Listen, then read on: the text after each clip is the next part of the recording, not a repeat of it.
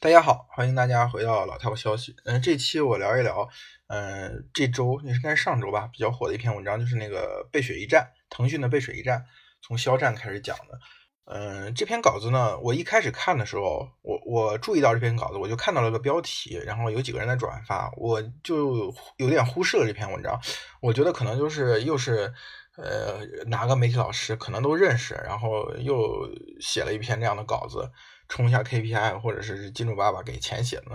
然后就没有没有没有在意。然后过了也一段时间，发现他这个稿子真的很火，然后更多的人转发，然后我就点进去扫了一眼，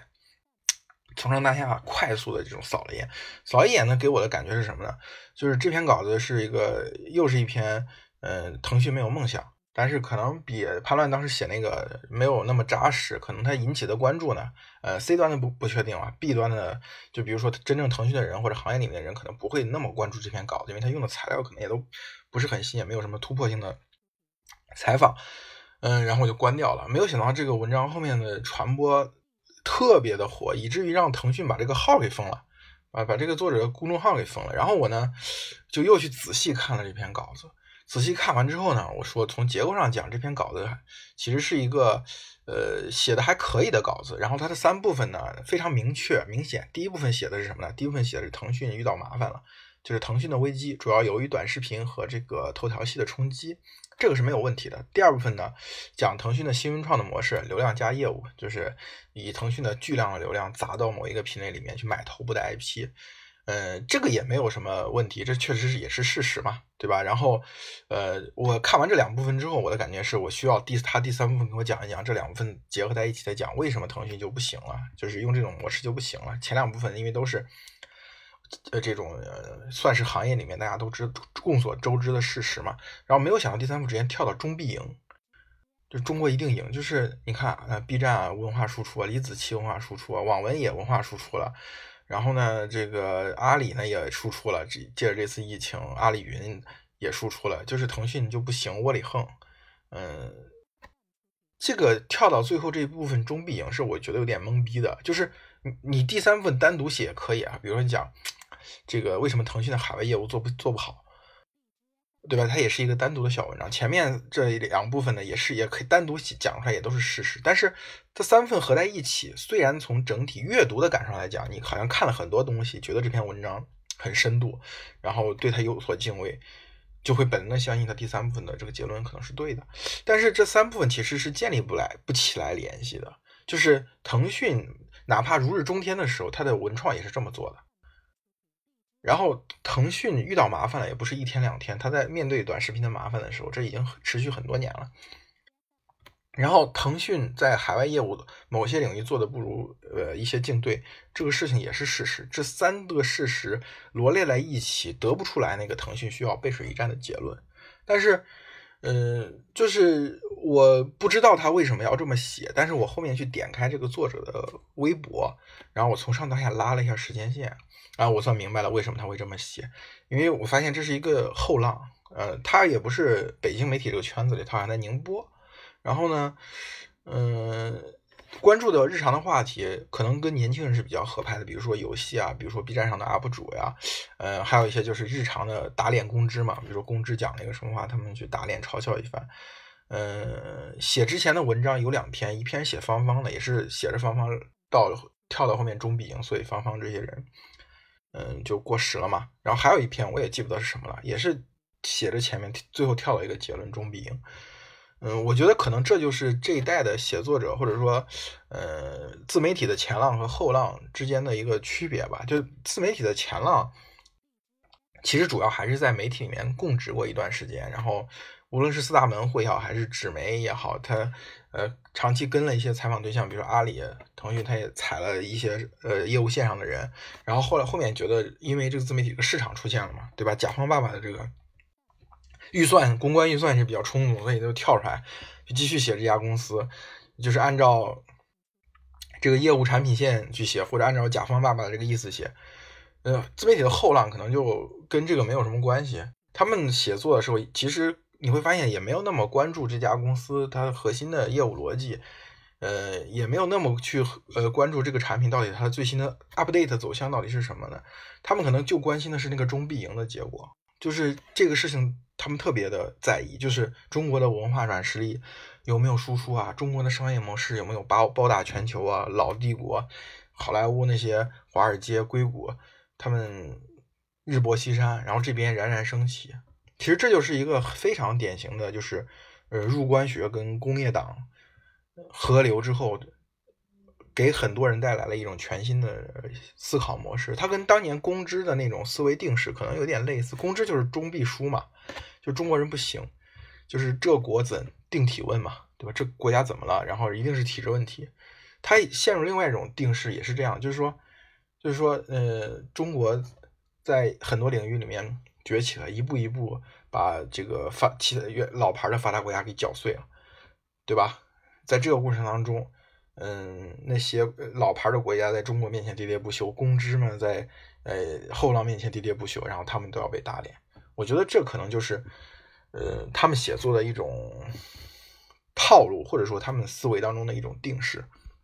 所以我一向的观点就是，这两代人前浪跟后浪当中的思维定式没有必要就天天吵吵来吵去的，其实就跟鸡同鸭讲，没有什么意义。但是具体问题呢，我们就可以讨论问题，具体问题具体分析。双方基于自己的意识所构建中的那些段子，比如像之前那个那个段子，就是呃那个圆珠笔那个笔芯那个段子，就说那个太太钢生产了一锅，然后把把把这个瑞士的公司都给挤垮了，就是这个这种段子，他有没有事实？他也有事实，但是他把这个事实极度简化之后，就听起来就是一个打脸公知，然后中必赢的故事，但实际上背后的故事就更复杂。包括我上一期讲华为的故事就是，华为这个故事漫长的三四十年的创业，前面的呃百分之八十的历史他们都可以不讲，只讲最后百分之二十就是中国崛起，然后技术民族主义这这这这份故事。我觉得这些这种这种呃写作方式或者这种思考方式，我们不要去两两方就互相吵得很厉害，没有意义，因为你自己就是上一代的前浪也有自己的思维定式，我们就具体谈到一个问题，我们具体去谈它就好。比如说，我们要谈互联网的问题，我其实真的很久很久已经没有聊过互联网了，就是我都自己都不知道，就现在互联网我到底要去聊什么。但是这篇文章给了我一个机会吧，就是一个窗口，就是比如说，到底怎么去看待腾讯这家公司？你怎么去看待它？腾讯做短视频怎么做都做做不好，对吧？他想跟头条去直接竞争的这这几个领域，他怎么做都做不好。但是呢，你会发现腾讯也有一些领域，头条又很难挤进来。在这个新巨头崛起的过程当中，老巨头肯定会面临一定的手势的。这个在之前每一次的这个互联网的这个商业模式出现变化是都有。比如说腾讯面对三六零的崛起的时候，比如说阿里去面对微信支付的时候，就是当一个新的东西出现之后，它的它的想象力还没有完全展开的时候。他就是完全一路战无不胜，一路战无不胜。他进入一个领域，这个领域就做成；进入领域做这个领域做成；进入一个领域，这个领域做成，对吧？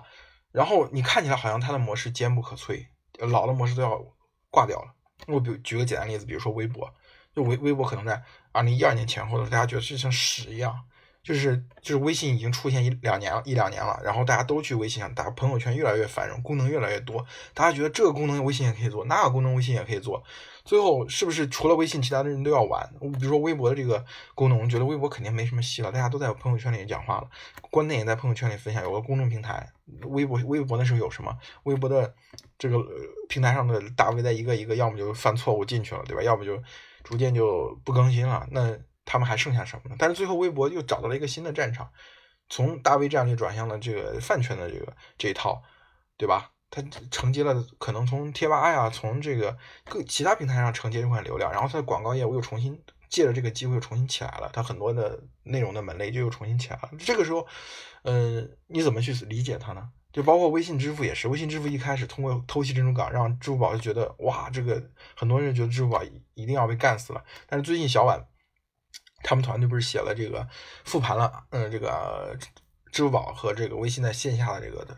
这这个战斗，然后最后呃，这个支付宝还是发现自己在服务商户这块的能力是更强，地推能力更强，那这是跟微信的这个一个差异，到最后他还是靠这点站住了，对吧？双方的这个份额就互有上下，百分之五左右互有上下，但是是就是已经形成了一种僵持局面，这就是呃去理解互联网巨头竞争的时候，通常要有一个观念，就是一开始就会。新事物会很强，生命力会很强。老巨头阻阻挡它的时候，就会就会非常的吃力。但是最后老巨头发现自己的能力上的一一点之后，他又会站稳脚跟，重新在一块一块老树开新花。比如说最近腾讯的这个一个一方面，它游戏这个业务确实因为在疫情期间要涨得很快，另外一方面，它也趁着疫情期间把自己的这个呃微信的这个。企业版就是那个企业版的微信做起来，数据涨得很漂亮，很快，就是对相对于钉钉来说有点迎头赶上的意思。我觉得大的公司它到最后，它在这个所谓的成长期，它主要是靠这个业务本身的逻辑的合理性去拓展，但是到后期其实还是要看它公司的组织能力的，就是它到底能容纳多少块业务，到底能占多少块地，到底能能有效的。呃，这个孵化出多少个有战斗力的团队，这是靠它组织能力。因为大公司数量一上升之后，它的效率就开始下降，对吧？你怎么在这个是在这个规模跟效率之间找到一个平衡？这就是靠你组织能力的。就比如说典型的这些，大家最近都在说，百度怎么就变成计量单位？大家都看这个互联网公司的市值等于几个百度，那其实就是就是它的这个组织能力的，嗯。回归了它本来应该有的那个位置，就是原来它可能占着腾讯，占着这个不是腾讯，占着这个搜索引擎，这是一个非常大的入流量入口。但是后来因为它的这个组织能力，导致它无法去拓展更多的业务，无法让创新的业务能够真正顺利的承承接下去，然后才能拿到新时代的一张船票，所以它最后就收缩，它越收缩越收缩，就是搜索引擎这个东西，最后在整个。互联网的棋盘当中，它占那个位置越来越小，越来越小，小到什么？小到就是百度它自己的位置。但是百度本身，我之前跟潘也聊过，百度它的手摆其实前前两年打仗也也算，相对它自己来说也算很成功了，就是它自己有效把百度的这个用户的活跃度和和这个规模也也做上去，比它之前单纯依靠搜索引擎要好很多了。只是其他的公司发展的更快，大家看不到了。所以我觉得，就是比如说是哪个公司要死了，这样一种文体，这样一种呃商业写作的这个呃流量本身天然就高。然后呢，所谓的深度写作就是把材料写的更多，加的更多，然后让人感觉这个细节信息更立体、更丰富。这本身也会增加这个文章的可信度。所以这其实是呃文章写作的一种方法论吧。但是真正去理解一家公司的时候，你要花费非常多非常多的精力的。说实话，在呃很长一段时间里，我都觉得，嗯，就是人是可以，就是一个人是可以，是一个记者是可以把自己的所有精力都花在一家公司身上，你就彻底的理解一家公司，可能就是你终身写作的一个人物。就是比如我之前跟潘乱聊，潘乱也是这样觉得，他就头条这家公司，的黑。一直写下去，可以做到最后写一本书，就是就是就是 How 头条 works，就跟 How Google works 那本书一样。而且还有一点就是，媒体要知道自己自己的局限性，就是你在跟这一家公司互动的过程当中，你能做什么，你不能做什么。我觉得这可能还是要考验一下这个传统在传统呃的媒体行业工作的人，他可能有这种感觉。就比如说，现在很多人跟我说，你为什么不写老道消息之间的文章呢？我觉得我真的我的知识储备，呃，或者说这个和这些公司可能的互动已经完成了。就我现在去写一家公司所能达到的效果，呃，已经远远不如当时了。为什么呢？就是说，当时这个行业里面的媒体公司为什么对他这么宽容呢？因为你写他，其实变相的引起的这个。产品线这个团队这个公司，它在这个互联网上的声势，让大家更多的人去关注他们，对吧？就比如说，你看早期就帕兰写头条，为什么很多头条人愿意跟他聊呢？就是这个问题可能在公司里面都得不到解决，公司里面的关注度都不够。我写这个东西之后，可能可能老板看了，对吧？腾讯一些人也愿意跟他聊，也是这个原因。包括还有像呃，我一直说小婉的文章，大家都多去看看。他所投入出来的信息，就是他写的这个新闻，其实不只是说一条消息而已，他其实代表着一群人，他希望这个事情能在媒体上发出来，对吧？能在媒体上发出来就引起关注。新媒新闻这个东西，或者媒体这个形态，它其实还是为了人的。但是你今天，比如说，呃，就是我说从专业互联网，它变成了一个呃一个更大的、更巨量的互联网之后，就是在这个过程当中传播的已经不再是资讯，而是一种情绪了。就是你是靠在这个呃早年的时候，大家写一篇文章，里面可能有一二三四五个信息点，外界之前根本都不知道，写完之后大家知道了，它是起到传播信息的作用。这是因为你的这个媒体的读者也可能就是互联网行业的从业者、投资人啊、创业者啊，对吧？大公司员工什么的。但是现在变成巨量的互联网了，它它你写这篇稿子跟跟腾讯可能就没有关系，阅读人跟腾讯没有任何关系，他可能只是感受到一种情绪，对吧？所以才会说这个。这个呃，最后一站这个作者，其实他最后跳到中必赢这个东西上，也引起了很大的反响的。对，所以在这种情况下，你就可以看这篇呃稿子，就是最背水一战这篇稿子，跟当年腾讯没有梦想那篇那篇稿子，在行业内它的反响是完全不同的。在行业内，当年确实没有梦想这篇稿子，实际上是影响了腾讯这家公司在在这个市场上的定价。就大家对它的定价是有所怀疑的，所以对它股价影响是比较大的。那所以你像，嗯，Pony 和这个 Martin 都出来，某种程度上做了一个回应，就是他必须要面对这个问题了。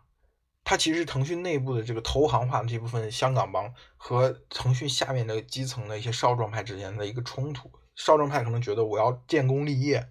但你上面的这个当权的这个。这个香港帮这些人呢，他可能更希望腾讯继续走投这个投行化这条路线，是